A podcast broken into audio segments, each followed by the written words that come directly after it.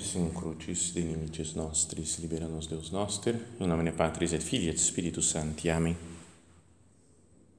Meu Senhor e meu Deus, creio firmemente que estás aqui, que me vês, que me ouves. Adoro-te com profunda reverência. Peço-te perdão dos meus pecados e graça para fazer com fruto este tempo de oração. Minha Mãe Imaculada, São José, meu Pai e Senhor, meu anjo da guarda, intercedei por mim.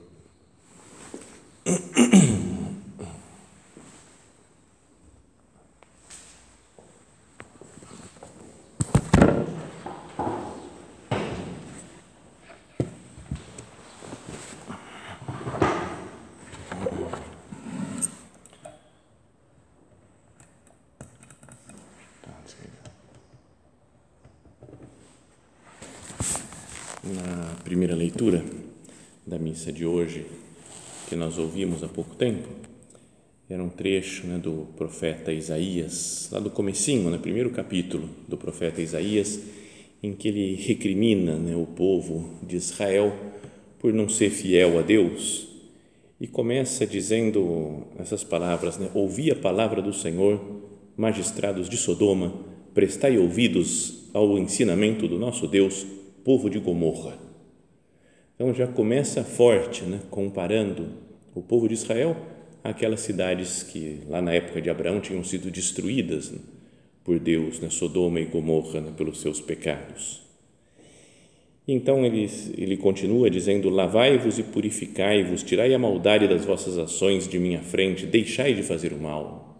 Vocês têm que se converter, né? por isso, até um, um texto usado na Quaresma é um tempo especial de conversão.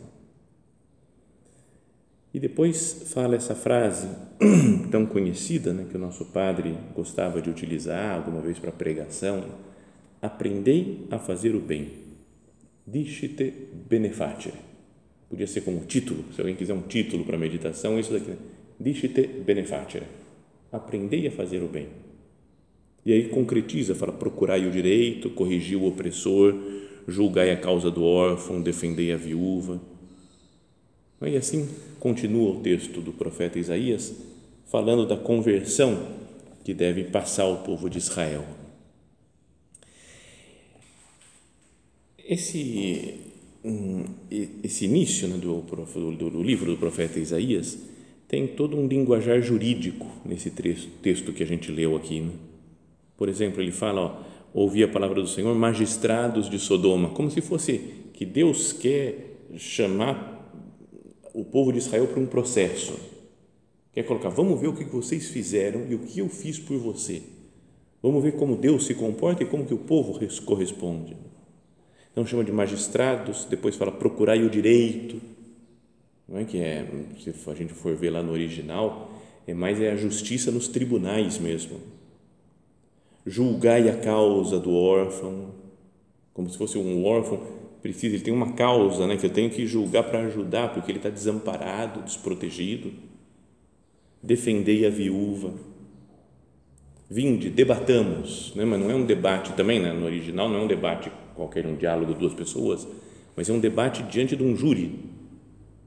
Não é que umas pessoas dão umas provas em contrário, outras só provas a favor, para debater, para discutir.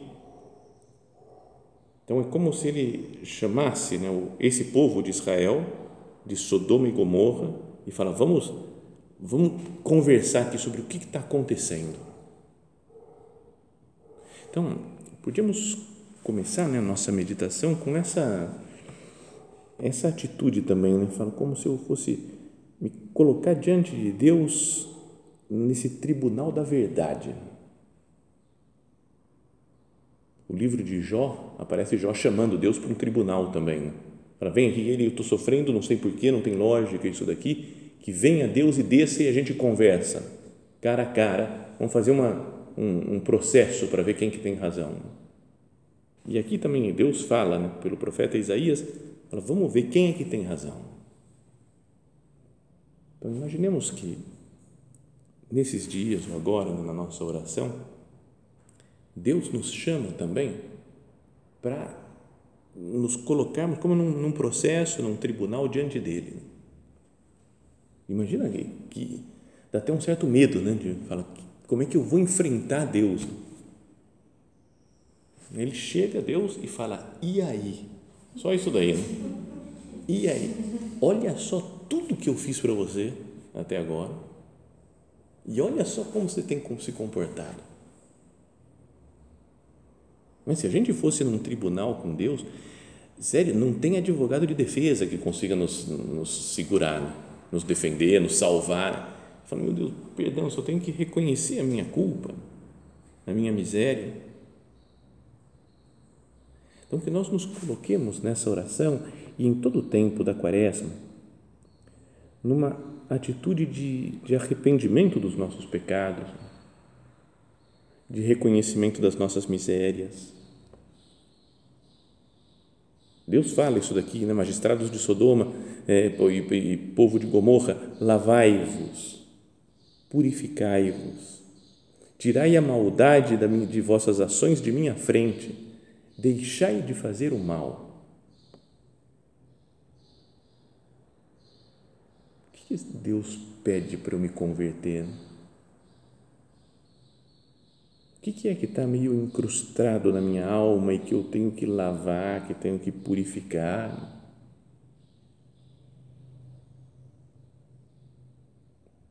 Todas essas ideias atuais vai, de coronavírus que a gente vê de lavagem de mãos, que agora todo mundo tem que aprender a lavar a mão, né? como se nunca na história da humanidade ninguém soubesse lavar. Não, tem que lavar assim, lava desse outro jeito, tem que demorar tantos segundos, tantos minutos, não sei o que, tem que ser dessa maneira. Então, e, e, álcool gel, e purificar, e esterilizar isso daqui, e, e se você saiu, pega essa roupa, faz um monte de coisa de purificação que lembra um pouco a purificação dos judeus lá, né? saía nas ruas, tinha que se lavar depois quando voltava. Mas vamos pensar espiritualmente isso. A gente se preocupa em se lavar e se purificar de coisas externas. E será que eu não tenho que me lavar e me purificar de algo interior dos meus pecados? E a quaresma existe para isso, né? para a gente primeiro reconhecer, estamos diante do tribunal de Deus, reconhecemos os nossos pecados, nos examinamos, vemos claramente as nossas misérias. E agora, Senhor, eu quero me lavar, eu quero me purificar, eu quero tirar a maldade das minhas ações da Sua frente, quero deixar de fazer o mal. Deixai de fazer o mal. Mas isso de até o, pensando nessas coisas, nessas lavagens que tem aí, lavar é assim que fala, não sei se é lavar, o pessoal, lavação de mãos que existe, de corpo, de tudo, é um processo, não é um negócio instantâneo. Encosta em uma coisa, estou totalmente purificado. Mas tem que lavar, é um processo até limpar algo que está sujo. Não é algo instantâneo. Qualquer coisa né, que tenha que lavar uma roupa, por exemplo, não é simplesmente olhar para ela e falar, eu quero que você esteja limpa. Só Jesus conseguia falar, fica limpo, eu quero, fica limpo já pensou se a administração aqui, por exemplo, conseguisse olhar para uma roupa e falar, eu quero, fica limpo. Aí entra na casa para limpar e fala, eu quero, fica limpo. E aí fica, mas não é, é um, tem que ter um processo, né, um trabalho para ir limpando e purificando. Nós também, né, na, na quaresma, e, e sempre na vida toda, é um processo de ir se purificando e querendo se limpar cada vez melhor para viver perto de Deus e então depois a frase seguinte, que é, falávamos, né, o, como que o, a ideia central dessa meditação, é o aprendei a fazer o bem. Dishite, aprendei, benefacere. Fazer o bem. E para aprender também é necessário né, um esforço para aprender alguma coisa leva tempo, não é instantâneo. Então essa é como que a ideia geral vai da meditação, da nossa, da nossa conversa com Deus, é que tanto as, o limpar os nossos pecados, como adquirir as virtudes, como aprender a fazer o bem, é algo que leva tempo, E é um processo que a gente tem que ir trabalhando. Tem, pode ter algum caso, estilo São Paulo, por exemplo, né? que Deus, Jesus aparece para ele no, chegando em Damasco, ele se converte da noite para o dia, está tudo certo. Mas a nossa vida não, a nossa vida é, é aos poucos. Né? Até falam né, que, o, é, que a decisão dos anjos de seguir a Deus ou não seguir, né, ser anjo bom ou ser demônio, é uma decisão imediata, porque eles têm um conhecimento perfeito das coisas, né, muito mais elevado que o nosso, então eles decidem sim ou não de ficar do lado de Deus, é imediato e falam, mas o ser humano é imediato, é algo que vai aos poucos, né? a gente vai se acertando, vai, se, vai piorando, vai melhorando. Então, aprendei a fazer o bem, eu estou disposto, Senhor, a me empenhar para melhorar, mesmo que já tenha muito tempo, muitos anos de luta, né, cada um de nós mas é o normal, né? Que fala, eu, eu preciso ir melhorando aos poucos. Não vou desistir da luta porque eu não consigo. Tantos anos que eu estou tentando superar esse defeito ou conseguir essa virtude e parece que a coisa não vai para frente. Leva tempo mesmo o processo de aprendizagem. Pensa na escola, por exemplo. Quando uma criancinha entra na escola, ela não está automaticamente formada na universidade. Né? Mas são vários anos. Né? Você está no colégio, escola infantil, ensino fundamental, depois ensino médio, faculdade, e vai indo, né? até são anos e anos de formação, de preparação, de aprender a fazer as coisas. Isso para qualquer coisa. Vou aprender uma língua. Isso é uma coisa que eu gostaria de saber na hora. Né? Já pensou? Quero aprender grego. Já estou sabendo. Quero aprender hebraico. Aí ia ler tudo no original aqui, ia ser super legal Vamos aprender inglês? Vamos. Então tá pronto, já estamos sabendo. Mas não é, né? Todo mundo sabe que quando tem que aprender uma língua tem que estudar. Parece que vai para trás às vezes, parece que melhora, parece que piora. Aprender uma matéria qualquer né, na escola. Até coisas que a gente tem que fazer, né? Os que são pais, por exemplo, pai e mãe, não nasce sabendo ser pai e mãe. Tem algumas ideias, uns instintos, mas por isso é que tem esses cursos, orientação familiar, se todo mundo soubesse tudo, não precisava nada de orientação familiar. Não é? Ser padre, por exemplo, tinha um monte de formação antes da gente se ordenar, um monte de palestras, palestras, aulas, explica, explica, explica. E depois passam anos e anos e anos, o pessoal só corrigindo, a gente, não, isso aqui está errado, isso aqui não pode fazer assim, isso aqui você, você não sabe isso aqui. Aí vem o pessoal pergunta, você não sabe nada. Vai passando os anos, 20 anos mais ou menos de padre, que, cara, eu não sei nada ainda, tem que aprender tudo, parece. Porque é, assim a nossa vida.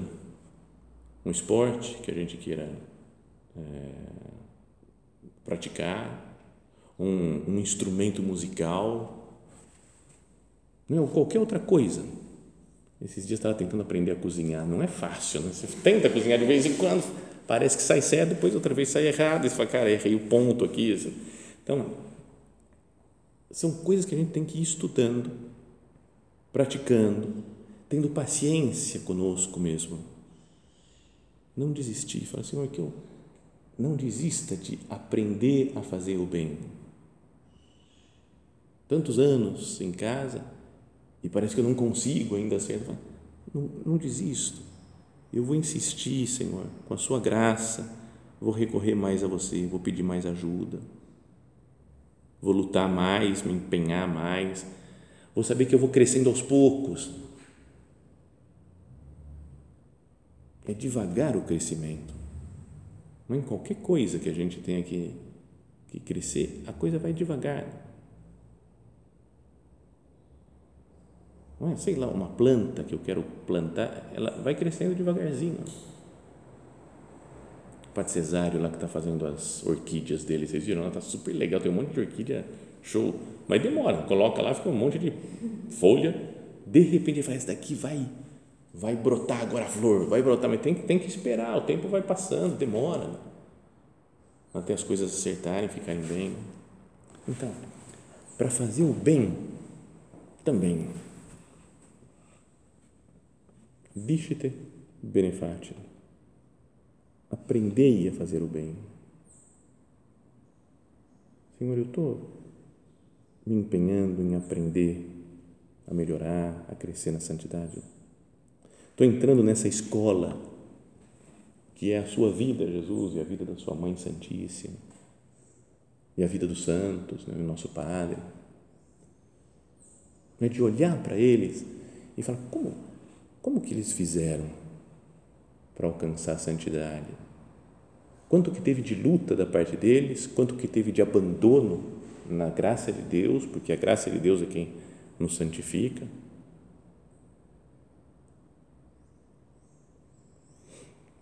Então, por um lado, acho que é preciso ter muita paz, porque o crescimento, o aprendizado é lento, é mais lento do que a gente gostaria. Tudo, qualquer uma dessas coisas que falei aqui, né, de cozinhar, de aprender uma língua, de ser pai ou mãe, de ser padre, de aprender um instrumento musical, o que for, a gente gostaria de saber mais rápido. Né?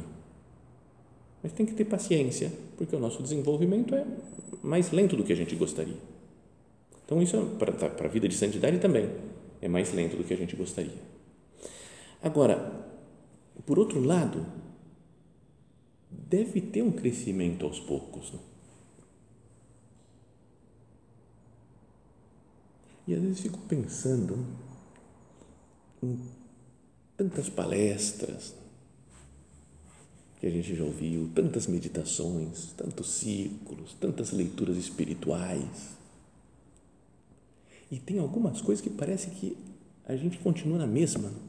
Não é meio assustador isso? Primeira meditação que eu dei na vida, cheguei, tinham três pessoas, três mulheres lá na, na, no oratório. Então eu estava morrendo de medo, falei, o que, que eu vou falar aqui? E logo no começo, a primeira frase quase já foi falar, não é verdade que parece que o tempo passa e a gente não melhora? E aí elas começaram a rir e rir. E eu falei, cara, o que, que eu falei de, de tão engraçado? Parecia triste a situação. Eu devo ter falado outra, estava pregando em italiano, tinha que ser, então não sabia nada. Tá? Eu devo ter falado alguma frase que não tinha nada a ver, porque eu falei, cara, não, não é legal assim, o tempo passa e a gente não melhora e dão risada. Apesar que também é bom ter um, um espírito assim, falar, é, a nossa situação é assim. Mas, por exemplo, hoje até nessa, nessa leitura do profeta Isaías, ele fala, aprendei a fazer o bem, e aí fala, procurai o direito, corrigi o opressor, julgai a causa do órfão, defendei a viúva, tudo obras de caridade. E se a gente vai pensar, meu Deus, como eu perco a caridade tantas vezes. Jesus tantas vezes ouvindo falar que o importante é a caridade, o amor aos outros. Qual que é o primeiro mandamento da lei? Amar a Deus sobre todas as coisas, não sei o que, e o próximo como a ti mesmo. E o tempo passa e a gente continua né, pensando mal dos outros, julgando, brigando. Será que eu estou tentando aprender mesmo? Eu estou tentando mudar? Quando eu escuto uma palestra, uma meditação, ou leio alguma coisa, um livro, tenho de fato um desejo de mudança, especialmente nessas coisas de caridade. Tem que ir melhorando as coisas, a gente tem que ir percebendo, falar, oh, isso daqui não foi bom, errei de novo, mas vou acertar da próxima vez. Perdão por contar essas coisas pessoais, mas tem um, um desafio gastronômico meu que eu estou tentando superar que é fazer a pasta cacio e pepe. Não sei se vocês conhecem. Pasta cacio e pepe é um macarrão com uh, cacio, que é um tipo lá, um queijo, e pepe, pimenta. Só queijo e pimenta. Pimenta do reino, assim, moída. Não. É muito bom o negócio, quando acerta. E aí eu fui, tem, parece super simples, porque você fala, só três ingredientes, não tem nada, tranquilo. Mas via na internet gente que erra, não sei o que, fui fazer a primeira vez, e ficou tudo meio grudado, uns pedaços de, de queijo, uns grumos, assim, sabe? De, cara, não deu certo. Não deu certo. Mas a próxima eu acerto, porque eu já entendi como é que faz. Então, aí fui fazer uma outra vez e aí coloquei muita água, acho, uma conchazinha a mais num pote lá que tinha que colocar para misturar e aí desandou o negócio, não ficou tão bom assim. Coloquei pouca pimenta para tostar, então ficou mais sem gosto. Mas a próxima eu acerto. Sabe? De, falar, cara, não, não acerto. Mas também na caridade, a gente tinha que ver assim, ó, não deu certo, isso daqui eu errei de novo. perdão, meu Deus, a, a próxima vez eu vou acertar. Eu já vi, eu tenho que mudar isso daqui, mudar aquela outra coisa, vai, vai dar certo. Sabe, um, um desejo de ir melhorando nas coisas de caridade, por exemplo. Aprender a fazer o bem. Essa pessoa não gosta, você já falou isso daqui para ela, ela não gostou. Tá bom, então aprendi agora que eu não vou falar mais isso para ela. Tem uma pessoa lá da, da nossa casa que esses dias fez aniversário e tem um outro que há uns 15 anos ouviu falar que ele gostava de alguma coisa dos trapalhões. Ouviu falar. Então, todos os anos, passou um videozinho do Mussum para ele. Todos os anos. E agora um outro falou: Você resolveu perguntar para ele se ele gosta mesmo do Mussum? E parece que ele falou: Eu gostava dos Trapalhões quando eu tinha 10 anos de idade. Agora não dá nada. Mas foram 20 anos, mais ou menos, o vídeo do Mussum, todos os aniversários. Meu Deus do céu, de novo. Então, tem que ir aprendendo, falar, como que, que essa pessoa gosta? Então, para viver a caridade, eu vou fazer assim, eu vou mudar meu comportamento. Esse ano daí já não teve mais Mussum, né? já, já mudou, fez outras coisas. Então, Sabe, porque se a gente está ouvindo palestras, meditações, círculos, lendo e não cresce na caridade, dá para pensar, será que eu estou absorvendo né, a formação? Será que não tem nada de estranho? Sei lá, uma pessoa que contrata um professor de piano, eu quero aprender piano. Porque, e aí o normal é que ela vá melhorando um pouquinho, né? toca uma coisa um dia, outro dia vai melhorando, depois de um ano ela está. Se depois de um ano, dois anos, ela só toca o bife, com os dois dedinhos lá. Sabe aquela. Só, passou dois anos e está só nisso. Você fala, cara, acho que não está funcionando esse, esse professor. Deixa de pagar o professor. Então, para a vida espiritual, de vez em quando, não pesa um pouco assim? Será que eu estou querendo, estou aprendendo mesmo a fazer o bem? Tanto tempo de formação. O evangelho de ontem falava assim, né, Jesus, sede misericordiosos como também vosso Pai é misericordioso. Esse, o, o verbo lá no original é, é mais, mais do que sede misericórdia, é tornai-vos misericordiosos. Como, também mostrando como um processo, uma coisa que você tem que ir melhorando para ser cada vez mais misericordioso. E daí concretiza, não julgueis e não sereis julgados. Quantas vezes, Senhor, eu julgo? Não condeneis. Quantas vezes, Senhor, eu condeno? Tanto tempo que eu estou, Senhor, com você e condeno as pessoas. Perdoai e sereis perdoados. E tem gente de tantos anos atrás que eu não perdoo ainda.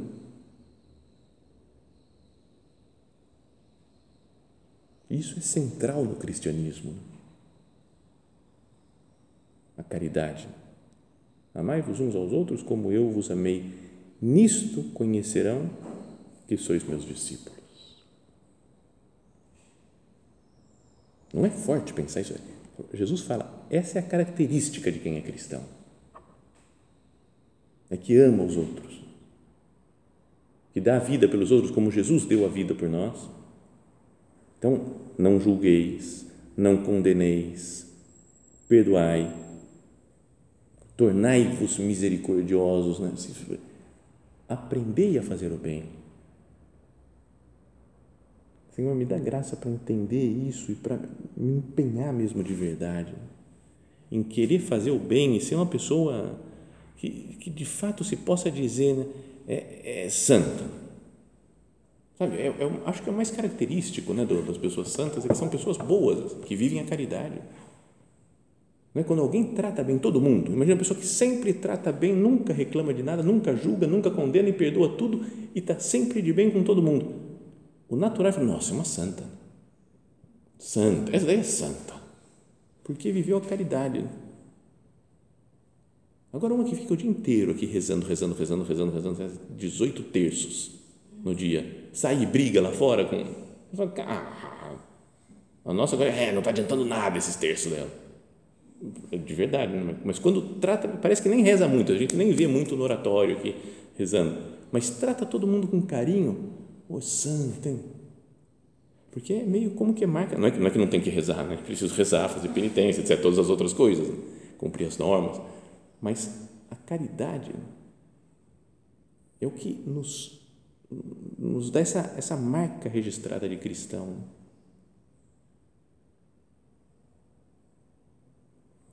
Nisto conhecerão que sois meus discípulos. Tinha um homem, um italiano, que nem, nem, nem concordo muito com as ideias dele, tem umas coisas meio. uma espécie de pregador estudioso da Bíblia lá, mas que fala umas coisas que não. Bom, por isso nem vou citar o nome dele para vocês não lerem, porque eu não, não concordo com o cara. Mas tem uma coisa que ele falou legal, que ele falou: será que esse negócio do nisso conhecerão que sois meus discípulos? Num tal caminho como Deus, o caminho que Deus preparou para que se salvem os não cristãos? A pessoa não é discípulo de Cristo, porque nem conhece Cristo, não é batizado, não quer saber, mas se ele vive a caridade, Jesus fala: Nisso conhecerão que sois meus discípulos. Uma pessoa que está vivendo o amor, a caridade e trata bem os outros, fica sendo, mesmo sem ter recebido o batismo fisicamente, tem um, sem saber um batismo de desejo. Ele fala: será que não é o caminho, a caridade, a salvação para as pessoas que estão longe de Deus ou que estão longe da igreja? Se ele procura viver o amor, que é Deus caritas est, ele está vivendo em Deus. O modo que Deus arrumou né, de salvar as pessoas a caridade. E será então, se isso é tão importante, será que isso não, não ajuda a perdoar os nossos pecados? Mesmo a gente tem outros pecados, mas a gente chega lá no céu, chega lá no São Pedro, como dizem, você chega lá para morrer, chega lá e aí vão olhar a quantidade de obras de caridade que a gente fez e aproximou de Deus um monte de gente, tratou bem todo mundo eu diria que Deus nem olha os nossos pecados, né? Ele fala, então, entra. Eu sei que você tem um monte de bobagem que você fez na vida, né? mas entra porque você tratou com amor as pessoas. Parece que é o que diz também essa passagem da leitura de hoje, né, do profeta Isaías. Então ele fala isso daqui, né? Aprendei a fazer o bem, procurai o direito, corrigir o opressor, julgai a causa do órfão, defender a viúva. E aí depois disso fala ainda que vossos pecados sejam como púrpura, tornar-se-ão brancos como a neve. Se forem vermelhos como carmesim, tornar-se-ão como lã. Falou, trata bem todo mundo. Parece que fala isso daqui o Isaías. Né? Vive a caridade né, com o órfão, com a viúva, né, com as pessoas que são oprimidas, que estão sofrendo, que, sei, qualquer, pessoas que trata bem todo mundo, né? aprende a fazer o bem e ainda que os vossos pecados sejam como púrpura, tornar-se-ão brancos como a neve. Se forem vermelhos como carmesim, tornar-se-ão como a lã. Aí, obviamente, eu não sabia o que era carmesim. O que será esse negócio de carmesim? Eu fui procurar na internet e tinha um, um site que falava explicação do carmesim e o escarlate na Bíblia. Eu falei, isso que eu preciso. E aí dizia assim: ó, carmesim é uma cor avermelhada, muito conhecida nos tempos antigos e citada em algumas passagens bíblicas. Nos textos bíblicos, a cor carmesim é indistinguível da cor escarlate. Na verdade, a palavra carmesim é usada na Bíblia para traduzir pelo menos três palavras hebraicas que, nesse contexto, indicam principalmente uma variação da cor vermelha. Em hebraico, tem três tipos, variações de cor vermelha que eu não faço a menor ideia em português como é que é. E a tradução às vezes é escarlate, às vezes é carmesim. E as palavras são shani, carmi e tolá. Não vou entrar nesse negócio daqui porque eu teria que precisar um estudo muito aprofundado. Mas aí fala, esse último termo hebraico, o tolá, é empregado em outras passagens bíblicas com o sentido principal de verme. Verme eu nunca tinha pensado, mas será que o verme tem a ver com vermelho? Vermelho, verme.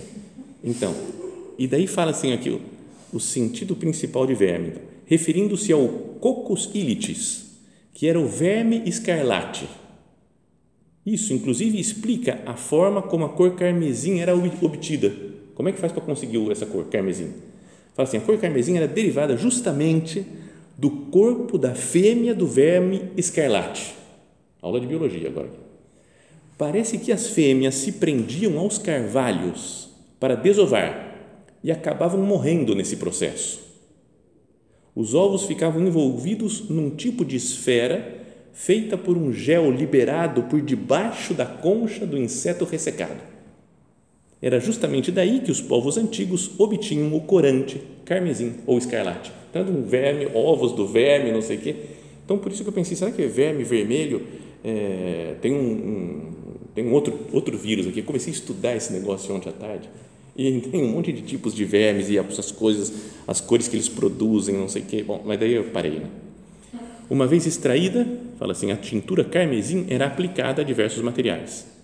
A Bíblia, inclusive, informa que essa tintura foi aplicada nos materiais utilizados no Templo de Salomão, como o véu de pano azul e púrpura e carmesim e linho fino. Quando o templo estava sendo construído, o rei Salomão solicitou os trabalhos de alguém que soubesse manipular a tintura carmesim. Então, fala que muitas vezes, em muitas para panos, tecidos, né, eram usados esse, esse pigmento, essa esse corante, e fala no Novo Testamento, por exemplo, a cor da túnica colocada sobre Jesus pelos soldados zombadores era justamente a cor escarlate. Então também aparece na, em Jesus. Né? Então, mas olha só isso daqui, ó. As palavras carmesim e escarlate são também aplicadas na Bíblia para falar figuradamente do pecado. Então não é legal pensar em Jesus prestes a carregar a cruz e coloca uma cor carmesim como se colocasse todo o pecado em cima dele ele fala assim: Eu vou perdoar, eu vou limpar de todas as culpas, de todas as manchas do pecado. O carmesim ou escarlate era um corante muito difícil de ser lavado. Então, aí eu comecei a procurar mais coisas aqui. E aí falava que o carmesim é uma coisa, o escarlate é outra, o carmim é outra coisa. Depois tem magenta, fúcsia. Aí eu comecei a me perder nesses negócios. Mas o carmim, que é parecido com carmesim, é também o nome do batom, né? Parece. Batom, carmim. Eu não entendo esses negócios, eu fui aprendendo tudo ontem. Mas é difícil, parece que, de lavar, né? Quando batom, quando alguma coisa assim. Então é. Bom, tá vendo? Foi, um certo conhecimento adquiri preparando essa meditação. Mas, então, o carmesim ou escarlate era um corante muito difícil de ser lavado e que lembrava o sangue e provavelmente tendo isso em mente, os autores bíblicos usaram essa cor para se referir à impregnação do pecado. Então vamos voltar lá para aquela, né, para, para a passagem do profeta Isaías. Né, fala, lavai-vos das vossas culpas, purificai-vos dos vossos pecados.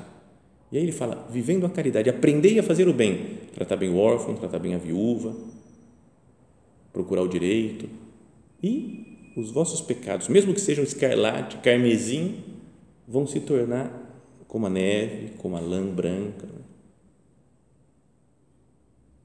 Continua aqui esse texto dizendo no livro do Apocalipse, por exemplo, a grande meretriz com quem os reis da terra se prostituíram é descrita como um vestido, como que vestindo púrpura e escarlate. Mas sem dúvida a referência bíblica mais conhecida que emprega as palavras carmesim e escarlate é aquela em que o profeta Isaías registra o convite da graça de Deus que promete purificar aqueles que estão maculados pelo pecado. Vinde então e arrazoemos, diz o Senhor, ainda que vossos pecados sejam como escarlate, eles se tornarão brancos como a neve, ainda que sejam vermelhos como o carmesim, se tornarão como a, branca, a lã branca. Então, com o nosso empenho em amar mais as pessoas, em vencer né, nessas coisas de caridade, e sobretudo com a graça de Deus desse Jesus que se vestiu né, de carmesim e morreu, entregou sua vida por nós, para os nossos pecados, para nos perdoar, nós vamos nos lavar e nos purificar nessa quaresma. Que Nossa Senhora interceda por nós.